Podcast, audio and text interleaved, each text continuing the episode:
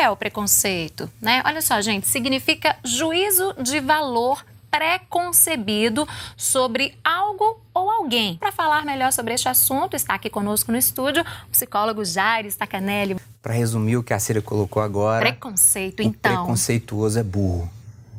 Desculpa ter usado uma expressão no início da minha fala tão, tão agressiva, chamar o preconceituoso de burro. Mas é que não tem outra palavra. A gente podia poderia buscar outras expressões no sentido de é um sujeito desprovido de avaliação ou reflexão técnica ou falta informação, não é burrice mesmo. É falta de capacidade Ele não quer ir buscar essa informação, né? Vai mais além, Cira. Porque o sujeito que tem, que tem preconceito, ele avança a burrice para algo que muitas vezes ele tem como falta de coragem, como falta de disciplina, como falta de concepção. Os alemães, no final ali dos anos 30, é, precisando de um bode expiatório, inventaram a ideia de que quem quebrava a alemã é, do pós-Primeira Guerra eram os judeus. E o povo topou isso. Então, para explicar que nenhum projeto seu deu certo, ao longo dessa crise de 2014, por exemplo, eu invento que um culpado ou alguma coisa precisa ser extirpada. E aí você perde por completo a reflexão. Foi assim com os alemães, lá nos anos 30. Porque é, dizer que o judeu tinha quebrado a Alemanha. E aí, no fundo, eu vou colocar agora uma filósofa importante, Hannah Arendt, por exemplo, que vai dizer que o alemão que operava a máquina de gás não era um sujeito que tinha ali um preconceito enorme, eram psicopatas e tudo mais. Não.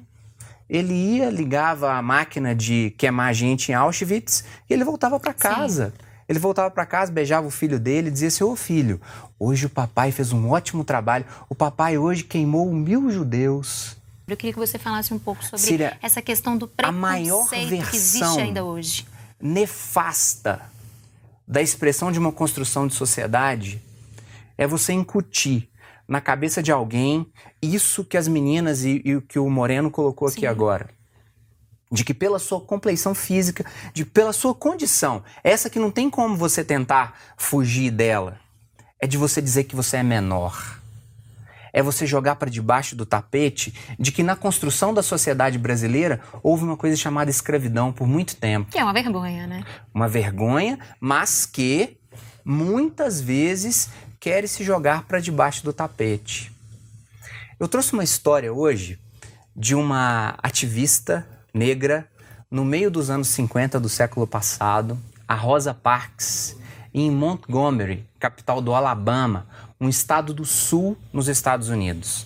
A hora que a produção quiser colocar essa foto, porque é um personagem pra gente? É isso, muito produção? importante. Você imagina que nos anos 50 nos Estados Unidos, um negro entrava no ônibus pela porta da frente, ele pagava a passagem e ele tinha que descer, ele pagou a passagem pela porta da frente, ele tinha que descer e ficar nos bancos de trás do ônibus ele não podia atravessar o corredor do ônibus. Ele pagava, abaixava a cabeça, descia e entrava pela porta de trás, porque aos negros era reservado o lugar de trás. Como esses negros utilizavam muito o transporte público, voltando do trabalho, voltando das periferias, das fábricas e indo para a periferia para poder morar e encontrar com a família deles, uma moça que até então não era uma ativista de fato. Ela era costureira. Ela estava muito cansada. Eles colocavam no lugar onde se segura nos ônibus a palavra colored, é, de cor. Ou seja, a partir da plaquinha colored, os negros tinham que ficar para trás do ônibus. Só que nesse dia, o ônibus estava com muita gente no fundo e ela estava cansada ela estava sentada onde o Obama está sentado ali, exatamente naquele mesmo lugar. Entraram três brancos e o motorista gritou da cadeira dele: Por favor, senhora, deixe o lugar para eles entrarem. Só que ela estava cansada. Foi um dia pesado de trabalho. Ela não era uma ativista.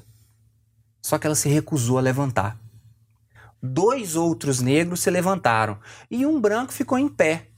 E o motorista gritou para ela de novo: Tá na hora de você se levantar. E ela não se levantou. Porque ela viu que havia dignidade no cansaço dela. Eu não tenho que me levantar por conta disso. Mesmo porque a plaquinha não estava no lugar é, especificado para ela. O motorista desce, chama a polícia, ela é humilhada, ela é presa. E lá no fundo do ônibus, esse mesmo ônibus que eu estou mostrando aqui agora, os negros lá atrás estavam dizendo para ela assim: levanta para a gente ir embora logo. Levanta para a gente ir embora. Ou seja, a mesma população que sofria pelo simples fato dela não ter se levantado era a mesma população que estava lá com raiva. Eu tenho certeza que eles estavam com raiva. Mas é como se, dia da consciência negra, é como se essa consciência me diminuísse de certa forma para que eu diga assim: ah, se tratam mal na rua, eu tenho que aceitar. Rebele. É. Rebele.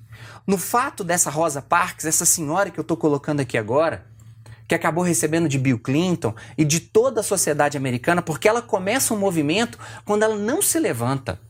Ela não se levanta.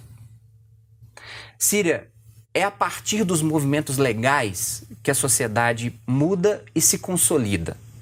Então, de 1951 até 88, o crime não era nem crime de racismo. Racismo virou uma contravenção de 51 a 88. Falávamos da Lei Áurea quando você chamou o primeiro o bloco com, com os convidados.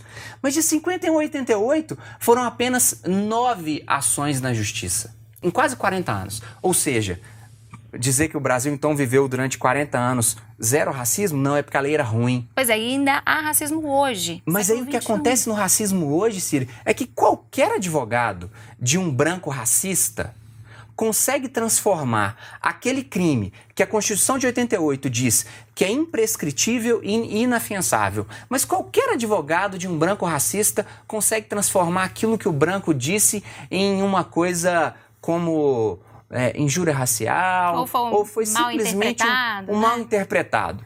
Dizer, por exemplo, que um negro vai ser pesado em arrobas, no Supremo Tribunal Federal foi mal interpretado. Dizer claro. que um médico cotista não vai te operar foi mal interpretado. O que mais me incomoda, Síria, nesse processo, o que mais me incomoda nesse processo, é que esses negros, lá no fundo do ônibus, pediram para que ela se levantasse para que isso acontecesse. E aí, como eu tenho trazido toda terça-feira um, um, trecho de um livro, eu trouxe um hoje do Gessé Souza, da Escravidão a Lava Jato, que diz que todo racismo, inclusive o culturalismo racista dominante no mundo inteiro, precisa escravizar o oprimido no seu espírito e não apenas no seu corpo. Colonizar o espírito.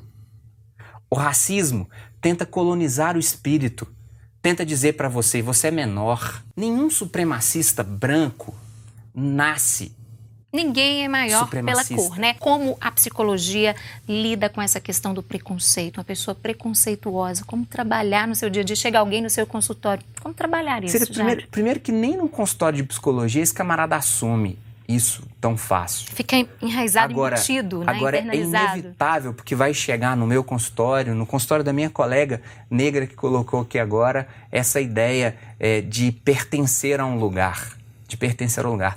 A Rosa Parks era uma costureira. E a partir dos anos, da metade dos anos 50, ela se levanta junto com Martin Luther King, que na época tinha 20 e poucos anos, para fazer um movimento onde os negros boicotaram o transporte público nos Estados Unidos, no sul dos Estados Unidos, em Montgomery e no Alabama em particular. Eles passam a boicotar aquilo ali. Não existe movimento social. A consolidação é a lei. Mas não existe movimento social que não acontece por uma certa rebeldia. Agora, de você dizer assim, eu não concordo. Trazendo para cá, a união pode fazer a diferença nesses movimentos, as marchas, né, colocar mesmo a cara na mídia, falar, olha, eu estou aqui, eu tenho os meus direitos. Isso pode fazer a diferença, entenderem as pessoas de uma forma, eh, fazendo com que as pessoas entendam ali o, o verdadeiro papel, o valor de cada pessoa e que, como eu disse no início, o que diferencia não é a cor. É, seria a necessidade da gente pensar esse movimento é de dizer que o dia que você tem um comportamento racista no trânsito, o seu filho está aprendendo.